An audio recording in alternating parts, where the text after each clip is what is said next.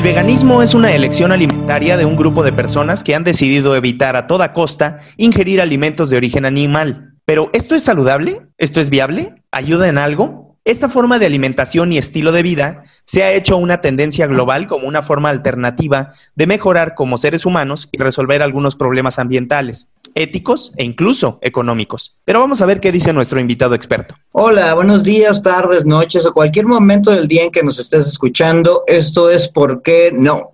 El podcast que busca preguntas a los hechos que te suceden o no te suceden de manera cotidiana y que aporta una serie de consejos finales para superar el no. Yo soy Diego Sánchez. Y yo soy Héctor Trejo y nosotros somos facilitadores de programas en entrenamientos corporativos, consultores en desarrollo organizacional y humano con más de 18 años de experiencia. Y hoy te vamos a hablar de por qué no eres vegano. Y pues yo no, no le sé nada al tema, de hecho soy bastante carnívoro, pero para eso trajimos a un experto expertazo en esto. Hoy contamos con Paco Reyes, que no es así como que nada más un hippie come plantas, hace rato decíamos eso, sino que él es experto en biología nutricional y nutrición basada en plantas con más de 10 años de experiencia. Y bueno, Paco ahorita nos contará un poquito más. De... Paco, bienvenido a ¿Por qué no? Gracias por entrarle. ¿Cómo están muchachos? No, hombre, gracias a ustedes por la invitación. Y fíjate que pues a mí se me hace que Héctor Trejo quiere que lo acabes de convencer, güey, porque, porque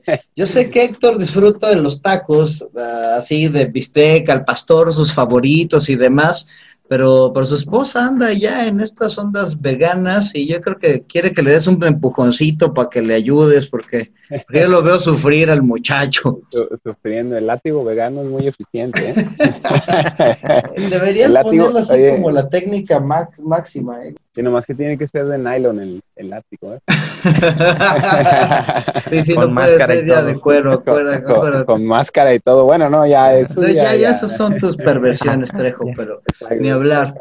Oye, Paco, pues entonces, gracias por venir. Fíjate que a mí se me hace un tema interesante porque como que cada vez veo que se, se habla más de ello no quisiera decir que está de moda, sino que ya como que se habla cada vez más de ello. No es algo en lo que yo personalmente, pues como que comulgue, pero creo que es interesante para la gente que nos está escuchando y, claro. y pues para quitar muchas dudas, güey, porque creo que ya hasta, no sé, hasta discriminación hay, ¿no? Así de, ah, ese güey es vegano, no sé, ¿no? Hay bullying vegano, entonces, sí, claro. bueno.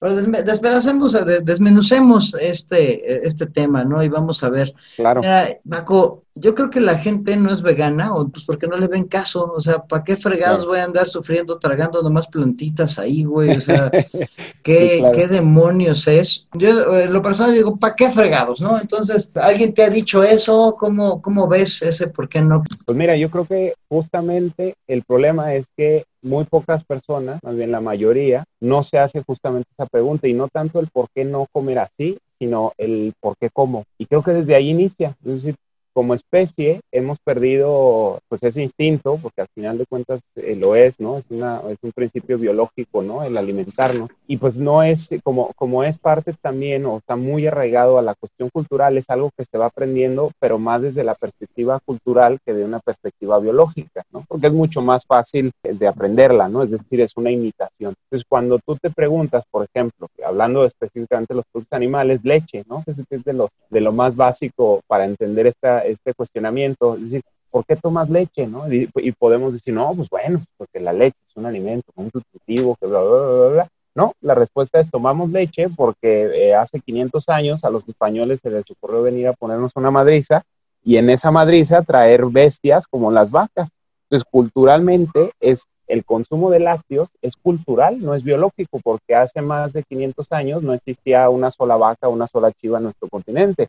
Es decir, no existían los lácteos en nuestras culturas milenarias, ¿verdad? Porque no teníamos 100 años antes de que llegaran los españoles. La cuestión de la alimentación, tenemos que irnos, pues ahora sí que a la antropología primero para entender, uno, qué somos, ¿no? A nivel biológico, y, con, y a nivel biológico vamos a, vamos a poder encontrar esas pistas. Claro que no podemos ignorar también la parte cultural, pero tenemos que verla pues, desde una perspectiva más crítica. Es decir, sí, podríamos argumentar que culturalmente también la Coca-Cola es parte entonces de nuestra biología y no es así. Es decir, este consumo de productos animales se fue dando por una cuestión cultural que se fue arraigando cada vez más. Entonces, creo que justo ahí está el detalle de que cuando preguntamos por qué no, en este caso ser vegano o por qué no ser carnívoro o por qué no, pues es primero qué comemos, ¿no? O sea, qué eres y entendiéndote como ser, como, como ser biológico, vamos a poder entender qué es lo que nos corresponde comer, ¿no? Entonces, pues como especie, digo, en, la escuela, malamente, con muchas mentiras que nos cuentan, nos habían comentado que somos omnívoros, ¿no? Y técnicamente somos omnívoros, pero otra vez por una adaptación cultural, es decir, no somos omnívoros por biología. Si tú eh, eh, analizas anatomía comparada, vamos a, a coincidir en el, en el rubro de los frugívoros, ¿no? Igual que los monos o los primates, es decir, seres, somos seres que se alimentan de frutos principalmente y obviamente en, en todas las clasificaciones, en este caso anatómicas, ¿no? Carnívoros, herbívoros, frugívoros, omnívoros, va a haber todavía clasificaciones entre sí, pero podríamos clasificar a los omnívoros que se alimentan principalmente de frutos y que ya sea que, tengan una tendencia más hacia lo herbívoro o tengan una tendencia incluso a, consumir reptiles pequeños, insectos, que eso es lo que llegan a consumir algunos monos. Biológicamente vamos a entrar eh, y anatómicamente, si nos comparamos con un omnívoro y con un eh, frugívoro, pues vamos a tener toda la coincidencia fisiológica con un frugívoro. Entonces, desde ahí tenemos que empezar, ¿no? A entender que por biología, por anatomía, porque pues así ha sido la evolución evolutivamente, pues toda nuestra, nuestra anatomía nos está indicando que debemos de alimentarnos principalmente de plantas y frutas. biológicamente yo debería comer frutas y, de, y si ahí echarme una lagartija, pero no una vaca, güey. No, no, para nada. De hecho, eh, y se dan todas las especies en cuestiones de sobrevivencia, ¿no? Y lo vas a ver, es decir, si yo traigo a un león, vamos a hacer el ejercicio contrario, yo traigo un, un león completamente y, estrictamente carnívoro, ¿no?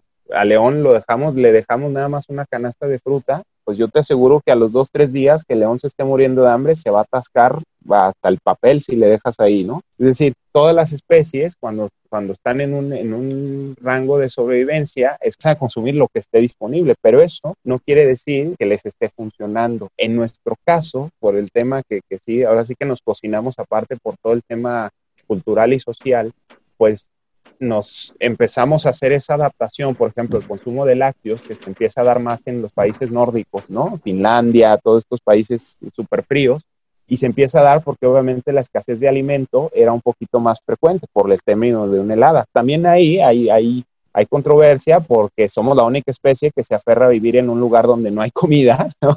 y donde, donde es difícil vivir. Todas las especies, cuando viene, cuando una de dos, o estás muy bien y completamente adaptado al ecosistema con situaciones extremas que te puedes quedar y puedes sobrevivir sin problema, pero todas las especies que están, por ejemplo, en, en, en los polos, cuando es verano, cuando viene el invierno, todos se migran al sur porque saben que no va a haber comida y que no pueden resistir las temperaturas. Entonces somos una especie medio aferrada que dice, no, yo aquí me quedo por mis pistolas y a ver cómo le hago, sacrificando su calidad de vida y poniendo en riesgo incluso su, su sobrevivencia. Pero en esos casos fue donde se empezó a dar que dices, oye, pues aquí cuál plantita crece, ¿no? Es una helada, entonces pues aquí hay vacas y pues aquí hay lechita y pues le quitamos tantita lechita al becerro y ahí no la llevamos. Culturalmente es como venimos eh, adaptando este consumo de, de productos animales. Por ahí también está la cuestión de cacería, ¿no? Oye, pero es que hemos sido cazadores toda la vida, ¿no? Si vemos la agricultura que tiene aproximadamente 10.000 años, o sea, imagínense 10.000 años para lo que tiene el hombre en la Tierra. Hay estudios muy interesantes, antropológicos, donde encuentran unas heces fecales del Paleolítico, o sea, Estamos hablando ya de unos milloncitos. Y en el Paleolítico analizan estas heces fecales y eh, los resultados son que el 99% contenido de, la, de esa heces fecal provenía de fibras de plantas. Es decir, por miles y, por millones de años, el ser humano, como era recolector, venía consumiendo eso. Cuando empieza a desarrollar, incluso, eh, y esto también en, en la historia está bien documentado, cuando se empiezan a utilizar herramientas ¿no? Porque antes de esto, pues no nos daba la cabeza para cazar un mamut, ¿no? Tal vez, como dice, a lo mejor un insecto sí, porque pues lo alcanzas ahí medio a aplastar y pues de curioso te lo comes o ves la imitación con los animales. Pero antes de que existieran las herramientas o que se tienen datos de las primeras herramientas de caza, pues toda la, toda la existencia previa, que es mucho más de la que es hacia enfrente, es decir, hacia la actualidad, veníamos comiendo plantas eh, principalmente. Ok, entonces estás hablando así de hace muchísimos años y yo pensaba que el veganismo era así como que de ahorita, güey. Entonces, eso, eso tiene que, eso tiene que ver con nuestro segundo, ¿por qué no? Que la gente no es vegana, pues porque no quiere seguir una modita, güey. O sea, estos, estos veganos se pusieron de moda, o sea, es como que, no sé, de los, no sé, de 10 años para acá, eh, ya de repente todo el mundo ya se está posteando, eh, sí, claro. una minoría, son, son una minoría discriminable, pues. Sí. Aún son una minoría discriminable. Entonces, ¿No es una moda, Paco? Sí, creo que está de moda porque tiene, tiene como, como muchas otras cosas, tiene este sentido de pertenencia, ¿no? Y creo que mucha gente lo hace, creo que es válido como, como en muchas otras cuestiones, ¿no? Primero es una causa, ¿no? Porque también ahorita hablamos de, de la explicación biológica, pero también entender, igual ahorita más adelante no tengo que no nos extendemos en la parte ambiental, al final de cuentas es una causa, ¿no? Generalmente eh, hay, hay una etiqueta de, del, del, veganismo, ¿no? Y, y, ahí, ahí hablan de los veganazis, ¿no? Ahorita que hablaban de discriminación y bullying, que también se atribuye que que muchos veganos son muy intensos, ¿no?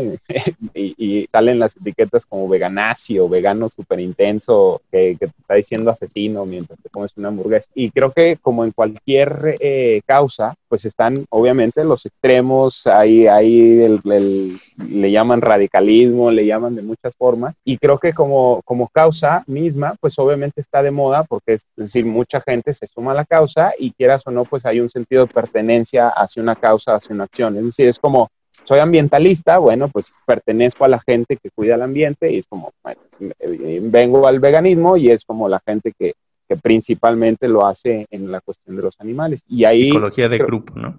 Exacto, exacto. Entonces es, es, esa, creo que, que por esta es, e, es, una de las explicaciones de que, de que está como, como de moda y la otra también, la verdad es que pues quieras o no, eh, es como, como lo in, ¿no? Es decir, como, como ahorita se puso de moda el estar saludable, el hacer ejercicio, el ponerte fit, el, todo este tema, pues eso también le suma un poco. Y la verdad es que yo veo, yo, yo eh, pues ahora sí que, fiel creyente de, y convencido de la causa, pues creo que, que si se pone de moda una causa como esta, pues es, es algo excelente. Tiene, tiene obviamente también, hablando desde adentro, por así decirlo, de la causa, pues también tiene sus, sus bemoles no muy positivos porque también es eh, mucha banda que, que, se une sin estar informada, ese, ese sí es el típico que se hace vegano y que, y que se descompensa, ¿no? Pero no, no se descompensó por ser vegano, sino porque no sabe ni qué está haciendo. Entonces ahí de repente el mal representante, ¿no? De, de, la causa o el que, el que le da el mal nombre. Exacto, o el, o el, que le da el mal nombre, ¿no? Como en todos los movimientos, en todas las causas, siempre va a haber estos Oye, Paco, pero a ver, yo, me, yo me voy a, ir de, esta parte de causa y de que se cambió por el tema eh, ambiental y demás. Porque, bueno, han, dicho también, se ha documentado según esto, que gracias a las heces de las vacas es que pues los, los, gases de efecto invernadero y que eso es lo que derrite los polos y demás. Pero más allá de todas estas cuestiones que quizás no vemos... Desahógate, Trejo, dejas Yo tendría que decir algo. ¿Por qué no soy vegano? Porque no estoy dispuesto a dejar los tacos. Porque no se come rico, se come pura lechuga con jitomate, puras verduras crudas, sin sabor. Déjate de eso, la, soya, no, bueno, yo no la, no la puedo ni ver, y aparte te dicen, ay, güey, hazte una tinga de soya, güey. Tinga de soya. Eso no sabe de pastor de soya. O sea, eso, no es, eso es otra, eso, no es otra cosa, güey. A ver, ¿qué dices ante eso, Paco? Pues mira, uno es que le dedique más tiempo a la cocina, nada, es cierto. no, mira, uno es el principio, ¿no? Es la entrada, es la puertita que, que se conoce, ¿no? Como, como la, la soya, porque que, que hay, otra vez, hay mucha controversia. ¿Qué pasa con la cuestión de de, la cocina. Pues es como cambiarte de país, ¿no? Cuando te cambias de país, pues llegas a un país nuevo donde hablan un lenguaje completamente distinto al tuyo, ¿no? Bueno, pues supongamos que nos vamos a Rusia, ¿no? Hablan un lenguaje completamente distinto al tuyo. Vas al súper y venden cosas completamente distintas a las que estás acostumbrado a, a, comprar. Los precios son distintos, entonces pues está cabrón porque pues los primeros meses que estés viviendo en Rusia, pues va a ser difícil ir al súper, va a ser difícil cocinar, ¿no? Porque a lo mejor estás acostumbrado al guacamole y a los taquitos y la madre y lo único que encontraste es reno congelado, ¿no? Entonces vas a estar comiendo reno con sal y aceite como durante... a Veganolandia. exacto, vas a estar comiendo reno con aceite durante un mes en lo que vas aprendiendo cómo cocinan los rusos o en lo que vas aprendiendo cómo cocinar con lo que ese es el problema. Y claro que la puerta de entrada es sustituir. Y eh, nutricionalmente tenemos que dejar en claro, no hay absolutamente nada que sustituir. O sea, no es como, uy, el multivitamínico de la carne, no, para nada. No hay nada que sustituir a nivel nutricional pero sí es la, la primer vía, la sustitución por la cuestión cultural. Pues si estoy acostumbrado a chingarme el cereal todas las noches, pues tengo, y ya no voy a consumir leche, pues tengo que encontrar una leche para sustituir, entonces ahí es donde empiezas a sustituir, ¿no? Y hablando de sustituir, ¿cómo ves si le metemos de una vez el siguiente por qué no? Que yo creo que es de los que más decimos los, los amantes de la carne, o sea, a ver si nos, a ver si mezclas lo del sabor Ajá. Con que, maldita sea, ustedes veganos no tienen la suficiente proteína. Proteína, claro. Y ahorita me, ahorita me salió porque dijiste sustituir y pues vaya, o sea, creo que esa es la mentalidad normal, ¿no? Que, ¿Cómo sustituyes la proteína de la carne? A ver, el sabor y la carne, Paco, dos, échate esos dos, porque ya hasta me estoy indignando.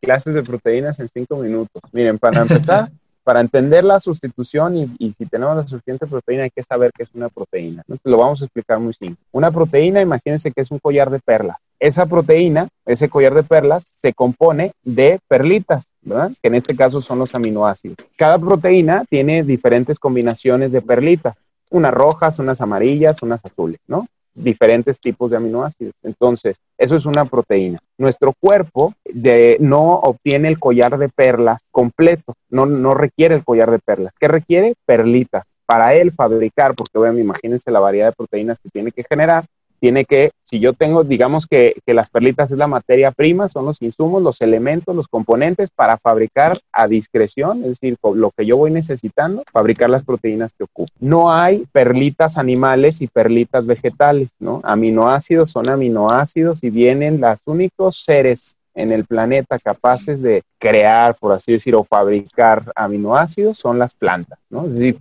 todos los aminoácidos, el que está en tu bistec, en la pechuga de pollo o en, eh, o en, o en, el, en el vaso de leche, llega y, se, y nació, por así decirlo, en una planta. Entonces, todas las proteínas vienen de las plantas. De hecho, comiéndote un bistec, esa proteína, ¿de dónde crees que llegó o cómo llegó al músculo de esa vaca? Pues del pasto o del grano o del alimento que comió la vaca. Entonces, de, de entrada, la proteína nace o tiene su origen en las plantas, punto. Entonces, desde ese principio, pues ya nada más entonces no es hablar ni siquiera de la calidad de la proteína, ya nada más tenemos que hablar de cantidades, ¿verdad? Porque ya está muy claro que pues, proteína es proteína, ¿no? No hay, cuando hablamos de proteína animal y vegetal, nada más estamos hablando de la fuente de procedencia, pero no estamos hablando de calidad o en el caso de, de las cantidades, ¿no? Por el, por el tema de que no, es que yo voy 15 minutos al CrossFit y, por eso nunca me puedo hacer vegano. Yo necesito un chingo de proteína, ¿no? Entonces, ¿qué pasa? Los requerimientos generales es como de punto 8 ¿no? 0.8 eh, gramos por cada kilo de peso. En los alimentos, para que veamos una comparación, por ejemplo, 100 gramos de huevo ¿no? Que el huevo, ya saben, ¿no? Cuando te metías al gimnasio y te querías poner bien mamey y ahí estás comiéndote la cartera de huevos, ¿no? Para inflarte bien machín porque el instructor te dijo que, ahí estaba la proteína más. 100 gramos de huevos, si vamos a 100 gramos, tiene aproximadamente entre 13 y 14 gramos de proteína por cada 100 gramos. Los frijoles negros tienen 24 gramos, o sea, casi el doble de proteína por cada 100 gramos de lo que tiene el huevo. Entonces ahí nada más con ese ejemplo, digo, podríamos entrar a, más detalle con más alimentos, pues está muy claro que pues falta de proteína no está. Es decir, es rarísimo ¿no? Y, lo pueden ver con, médicos, preguntarles cuándo fue el último caso de deficiencia proteica que trató. Es, rarísimo, es decir, aunque te lo, aún que te lo propusieras, que dijeras, oye, ¿sabes qué? Me voy a crear un déficit de proteínas, a ver qué, a ver qué pasa, ¿no? Como experimento locochón, pues la vas a batallar, carnal. Básicamente tendrías que dejar de comer para lograr esa, esa parte. Es muy difícil. irónicamente, fíjate, estamos volteando y sobre todo cuando se hace una transición a una dieta a base de plantas o al veganismo, la proteína está en el, en el plano central, pero el promedio mundial de consumo de proteína es tres veces la que ocupamos. Es decir, en general en el mundo las personas consumen tres veces más la proteína que necesitan y justamente el exceso proteico está relacionado a las primeras causas de muerte, que en este caso es hipertensión, diabetes y cáncer, directamente asociadas. ¿eh? hay toneladas de ciencia dura, directa, seria, que, que apunta a esto. Entonces, el problema no es la falta de proteína, el problema es el exceso de proteína que está consumiendo el mundo.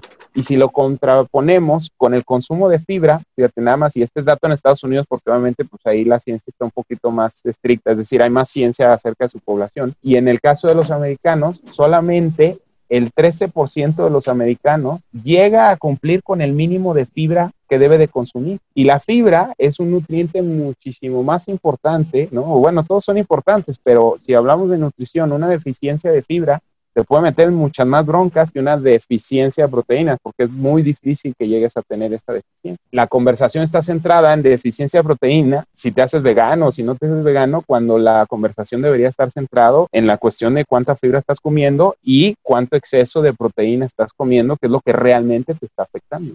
Por ahí, pues bueno, es completamente un mito, ¿no? Y en el... Eh, vamos a ver, vamos a ver, porque aquí el Trejo ya lo estás convenciendo, si dice, órale, va. Así de, oye, güey, sí, ya le veo caso, ya vi que no es una moda. Lo de los tacos no lo veo tan convencido, pero dice, órale, va, sí, sí puedo tener proteína, ¿no? Pero Trejo, este, este último, ¿por qué no? Yo creo que a ti te pega en el corazón. Ser vegano no es barato. Ser vegano es caro, Paco. O sea, a ver, seamos muy realistas. Como también está de moda y como también nuestro cerebro está truqueado para estar disfrutando el sabor de la carne, no es barato. O sea, ser vegano no es barato. Porque luego dicen, hay un sustituto de queso. El otro día fui al súper a tratar de comprar un queso vegano porque mi esposa está intentando ir por ese camino. Y un cuadrito de queso me costaba 300 pesos de 240 gramos. A ver, ¿qué hay con eso, Paco? la gente no, la gente que... Ser vegano es un lujo, Trejo. Es un lujo. Tú, no eres lo suficientemente solvente. Exacto. No te lo mereces para hacerlo. No te mereces. No gano lo suficiente para ser vegano.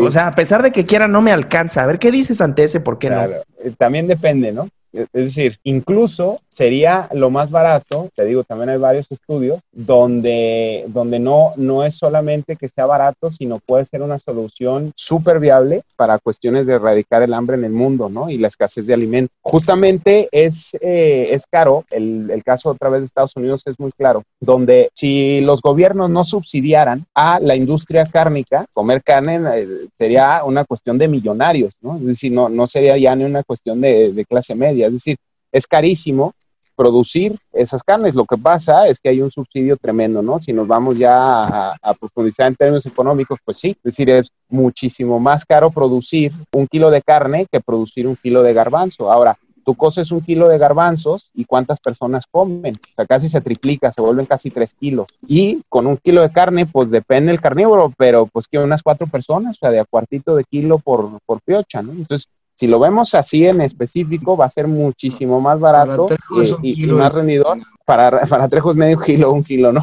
Sí. Pero va a ser mucho más fácil en esa parte. Ahora, el tema de los productos veganos es, es el tema de la sustitución que, que te hablaba. Es decir, pues no necesitas el queso, ¿no? Es decir, no, necesitas un queso vegano. Quieres eh, la nostalgia y la adaptación y el sabor te gana, pues hay que pagarlo si es que quieres hacerlo. Ahora, también tenemos que entender y definir caro con barato, viendo el alimento, si lo estás viendo como alimento o lo estás viendo como producto. En el tema del orgánico, que también está muy, va muy pegado, muy de la mano con el tema vegano, ¿no? Es que el orgánico es carísimo. Sí, claro. Lo que pasa es que si tú analizas, y, creo que ahí fue uno de los problemas grandes de, la crisis de salud que tenemos, es cuando empezamos, cuando la comida y incluso los animales dejan de ser animales, deja de ser alimento y se vuelven productos. Entonces, si tú vas al súper buscando un producto, pues vas a comparar producto versus producto y vas a decir, a ver, una manzana orgánica en 10 pesos y una manzana regular en 5 pesos. Tú ves como producto y dices, no, hombre, pues mejor me llevo dos manzanas de cinco pesos en vez de comprarme una de diez. Pero si lo ves como alimento, cambia la cosa porque dices, oye, me llevo una manzana limpia, ¿no? Es decir, sin pesticidas, sin esto, que aparte que su cultivo, pues es orgánico y sustentable. ¿Qué quiere decir? Pues que a la tierra no le pusieron pesticidas ni venenos y que aparte al campesino le pagaran lo justo por cultivar esa manzana orgánica, porque pues es una chinga no ponerle herbicidas y esto, sino que tienes que deshiervar a mano y tienes que darle más cuidado. Y... O sea, digo, no es más caro, sino es más costoso, ¿no? O exacto, es más costoso, porque, exacto, porque si lo vemos en valor, pues no es, no es tan costoso ¿Por qué? Porque, y, incluso aunque lo veas en, en, términos estrictos de lana, nada más que, bueno, momentáneamente, en el instante en el que compras, tal vez sí, pero si lo proyectas, pues te va a salir mucho más caro comer mal, es decir, comer alimentos que sean de baja calidad que comer alimentos acá. De hecho, hay estudios serios donde, donde en, cuestión de prevención de salud, donde se demuestra, por ejemplo, que una persona diabética, si, si hubiera prevenido su diabetes, hubiera ahorrado el 35% de sus ingresos. Es decir, fíjate, nada más cuidando tu salud, tendrías 35% de tus ingresos extras. Realmente, pues depende de la cuestión de tiempo, es decir, el lapso de tiempo que lo consideres, pero realmente termina siendo más barato. Esa es una, y eso es un veganismo fresa, por así decirlo, donde te compras carnes, carnes que imitan eh, así, hasta sangran casi, ¿no? Iguales, y claro que esos productos van a ser mucho más caros, pero si te vas a una dieta de la milpa, que de hecho, y, ahora que estoy viniendo en, en, esta zona rural, pues te das cuenta que, que aquí la gente es semi-vegetariana, ¿no? Y es semi-vegetariana no por ideología, no, sino por necesidad, es decir, la dieta se basa en frijolitos, calabaza, tomatito, maíz, ¿no? Y ocasionalmente, porque no son los ganaderos millonarios,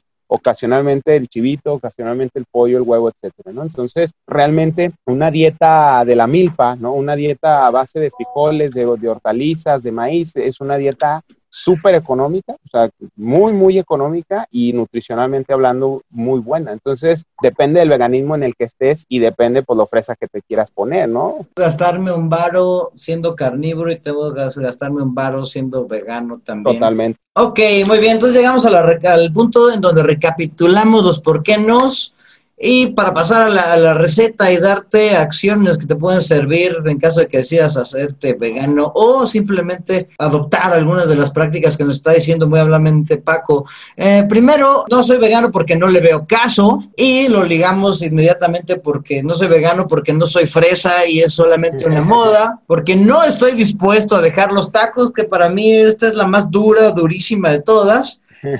También porque no voy a tener suficiente proteína y porque no es barato ni sencillo. Entonces, pues vámonos a la, a la receta, Trejo. Pues a ver, eh, Paco, la gente que no le ve caso, ¿Cuál sería tu, recomendación o tu receta? ¿Por qué sí tendrían que verle o darle un sentido a ser vegano? Porque entiendo que esta filosofía no es nada más el hecho de alimentarte bien, sino que implica cuestiones éticas, cuestiones ambientales e incluso cuestiones económicas, ¿no? ¿Por qué sí le vemos, le vemos caso? Uno, la salud, que ya hablamos, es decir, la ciencia es, bastante, bastante dura, ¿no? Y hay toneladas, es decir, es, es muy congruente, no es que hay uno, dos, tres estudios, no, es contundente y por eso la tendencia a nivel global y en, en cuestión científica, no, no en el ambiente moda, red social, está toda la tendencia a una transición a dieta basada en plantas porque está demostrado científicamente que es lo mejor que podemos hacer por nuestra salud. Segundo, en cuestión ambiental, y, les cuento mi experiencia, cuando yo decidí hacer esto, yo, yo andaba en, en otro boleto de carnívoro nivel dinosaur, ¿no? O sea, dinosaurio me venía corto, y, pero yo estaba muy eh, metido en cuestiones ambientales, ¿no? Reforestaciones, eh, reciclaje y todo este tema. Y pues yo me sentía súper green, ¿no? Súper el, el Ecoman, ¿no? Y resulta que empiezo a ver los datos eh, de contaminación y, el impacto de la agricultura animal en el ambiente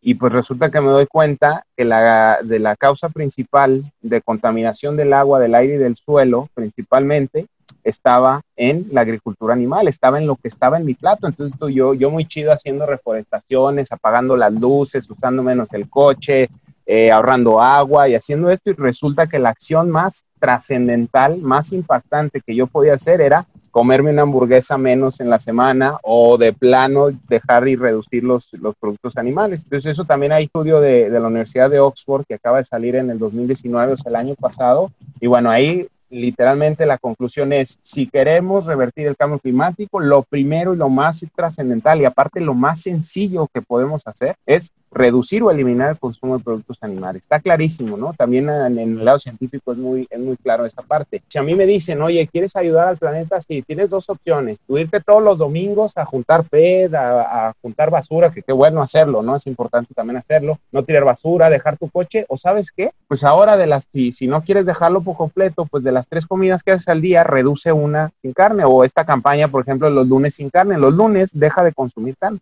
Para que se den una idea del impacto, por cada cuarto de libro, o sea, por cada 250 gramos menos de carne de res que tú estés consumiendo, estás reduciendo o estás, por así decirlo, ahorrando 15 mil litros de agua, que son en la huella hídrica de la producción de, un kilo de carne, se requieren 15 mil por cada kilo, contra 3 mil, 2.500 que requieres de un kilo de garbanzo. Entonces, si en vez de esta, este lunes o este viernes o este fin de semana comerme una hamburguesa de carne y me como una hamburguesa de garbanzo, pues ya estoy haciendo un paro, ¿no?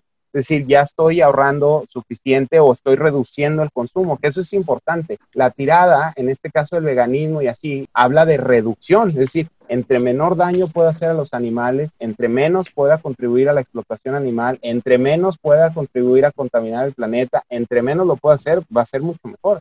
Y creo que esa es la invitación en general, ¿no?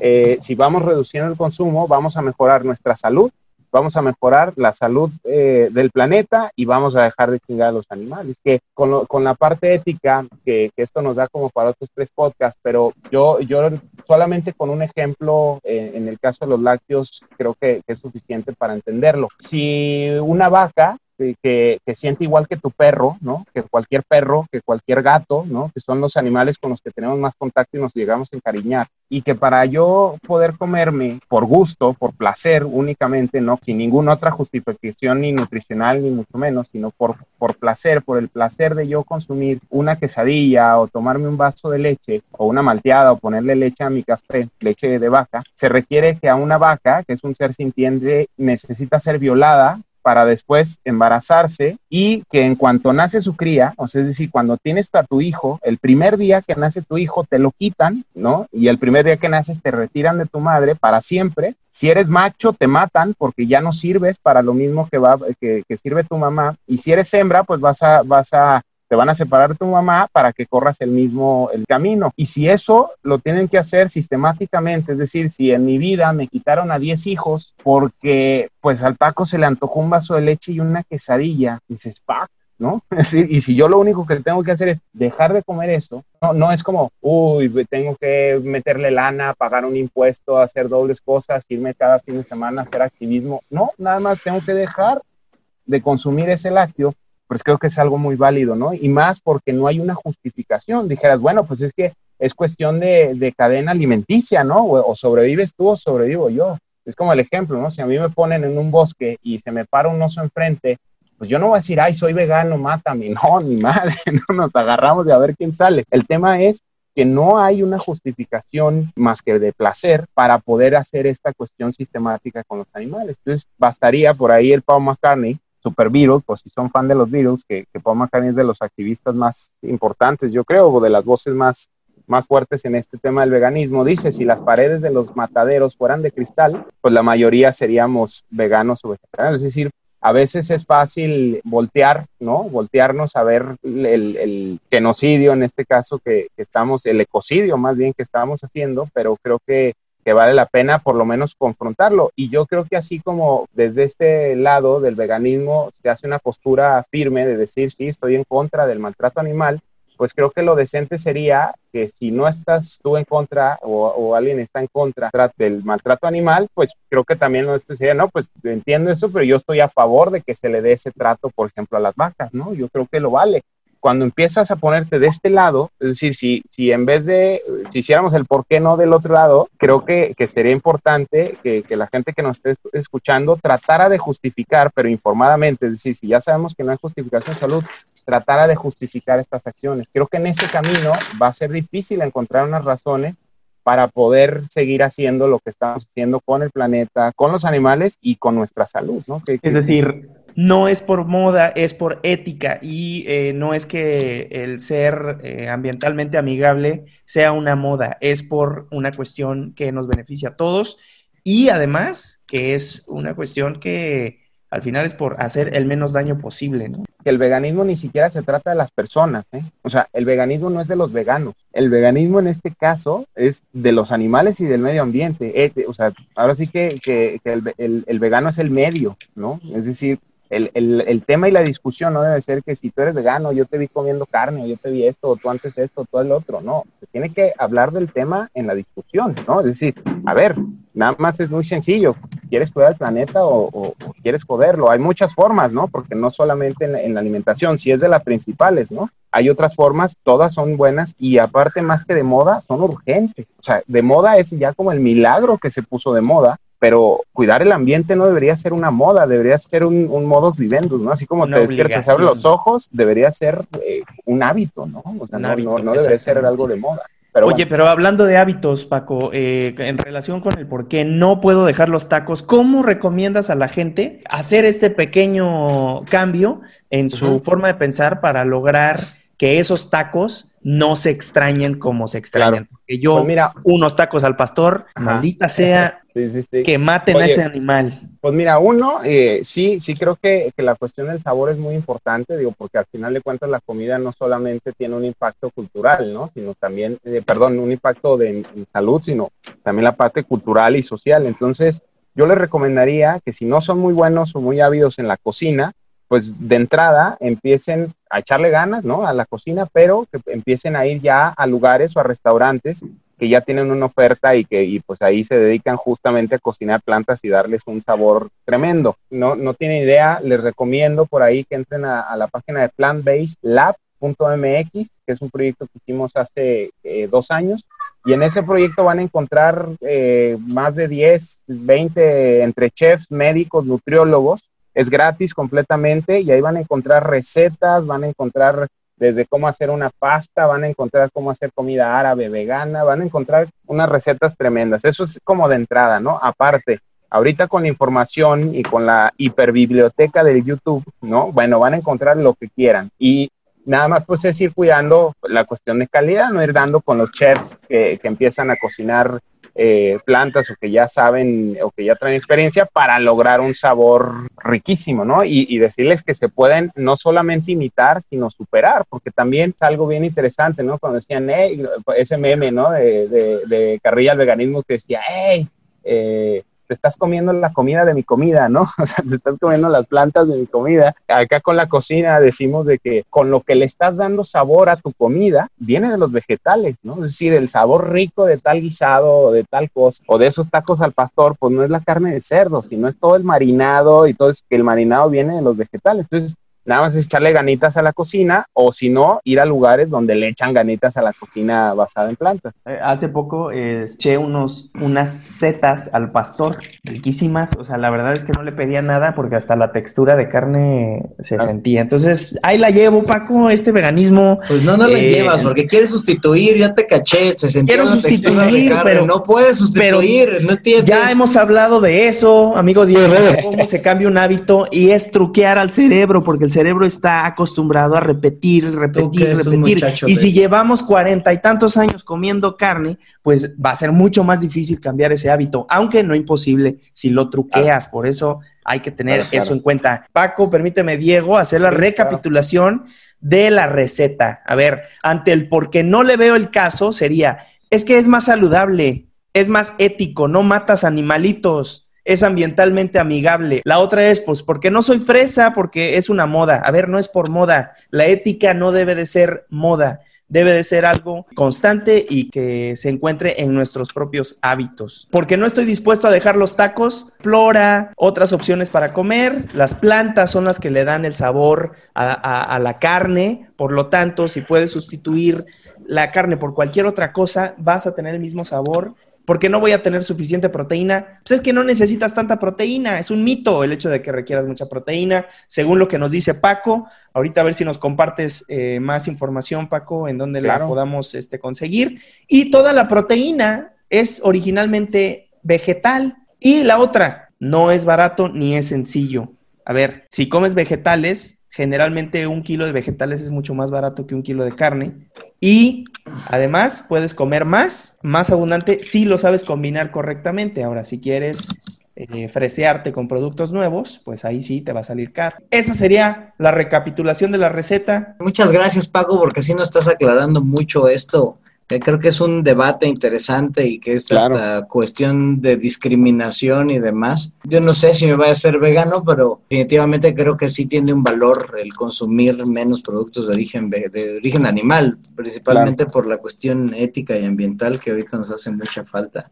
Muchas gracias, Paco. Si la gente quisiera saber más de este tema, si la gente se quisiera poner en contacto contigo, ¿cómo le hace? ¿En dónde, dónde te encuentran? En las en redes sociales pueden encontrar en Facebook. Eh, la página es irie, así, i latina r, y latina otra vez, e punto mx, este, irie o, irie, bienestar natural, igual si quieres se los paso ahí eh, escrito. Y en Instagram, pues está eh, también el de irie.mx o el personal que es Paco U, o sea, Paco con K, con U al final, Paco U, punto Reyes y ahí me pueden encontrar en Instagram, cualquier cosa que, ocupen y ahí vamos eh, metiendo la página de Plan Base Lab, es el, proyecto actual que estamos manejando, que es este, les digo que hasta ahorita es una mini biblioteca con contenido, eh, información de doctores, de nutriólogos y de chefs expertos basados en plantas para resolver justamente todo este tipo de dudas. Les recomiendo de entrada, porque hay que profundizar un poco más, pero dos documentales muy buenos que pueden ver en, en Netflix